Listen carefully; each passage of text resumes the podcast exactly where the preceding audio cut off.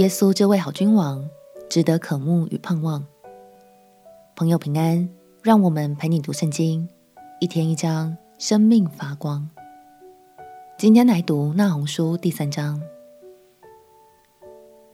那红先知用强烈的比喻，描写了亚述的审判以及他受审判的种种原因。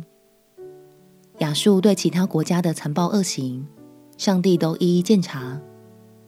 在这篇信息发出后的第八年，那红先知的预言就完全应验了。让我们起来读那红书第三章。那红书第三章：祸灾！这流人血的城，充满谎诈和强暴，抢夺的事总不止息。鞭声响亮，车轮轰轰，马匹踢跳，车辆奔腾。马兵争先，刀剑发光，枪矛闪烁，被杀的甚多，尸首成了大堆，尸骸无数，人碰着而跌倒，都因那美貌的妓女多有淫行，惯行邪术，借淫行诱惑列国，用邪术诱惑多族。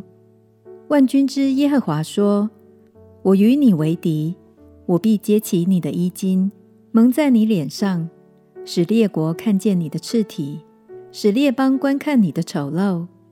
我必将可憎污秽之物抛在你身上，辱没你，为众目所观。凡看见你的，都必逃跑离开你，说：尼尼微荒凉了，有谁为你悲伤呢？我何处寻得安慰你的人呢？你岂比挪亚们强呢？挪亚们坐落在众河之间。周围有水，海做他的壕沟，又做他的城墙。古时和埃及是他无穷的力量，弗人和路比族是他的帮手。但他被迁移，被掳去，他的婴孩在各市口上也被摔死。人为他的尊贵人研究，他所有的大人都被链子锁着。你也必喝醉，必被埋藏。并因仇敌的缘故寻求避难所。你一切保障必像无花果树上出手的无花果，若一摇撼，就落在想吃之人的口中。你地上的人民如同妇女，你国中的关口向仇敌敞开。你的门闩被火焚烧。你要打水预备受困，要坚固你的保障，踹土和泥，修补砖窑，在那里。火必烧灭你，刀必杀戮你，吞灭你如同男子，任你加增人数多如男子，多如蝗虫吧。你增添山谷，多过天上的星。男子吃尽而去，你的首领多如蝗虫，你的军长仿佛成群的蚂蚱。天亮的时候，起落在篱笆上；日头一出，便都飞去，人不知道落在何处。亚述王啊，你的牧人睡觉，你的贵胄安歇，你的人民散在山间，无人招聚，你的损伤无法医治，你的伤痕极其重大。凡听你信息的，必都因此向你拍掌。你所行的恶，谁没有时常遭遇呢？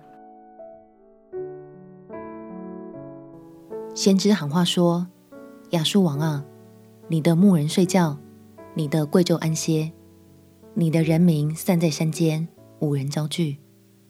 这失丧的国度，正好和耶稣基督所要建立的国度形成了强烈的对比。亲爱的朋友，当耶稣再来的时候，他将要建立一个永恒的美好国度。他是一位好君王，必亲自牧养百姓，看顾我们，并且时时刻刻都与我们同在。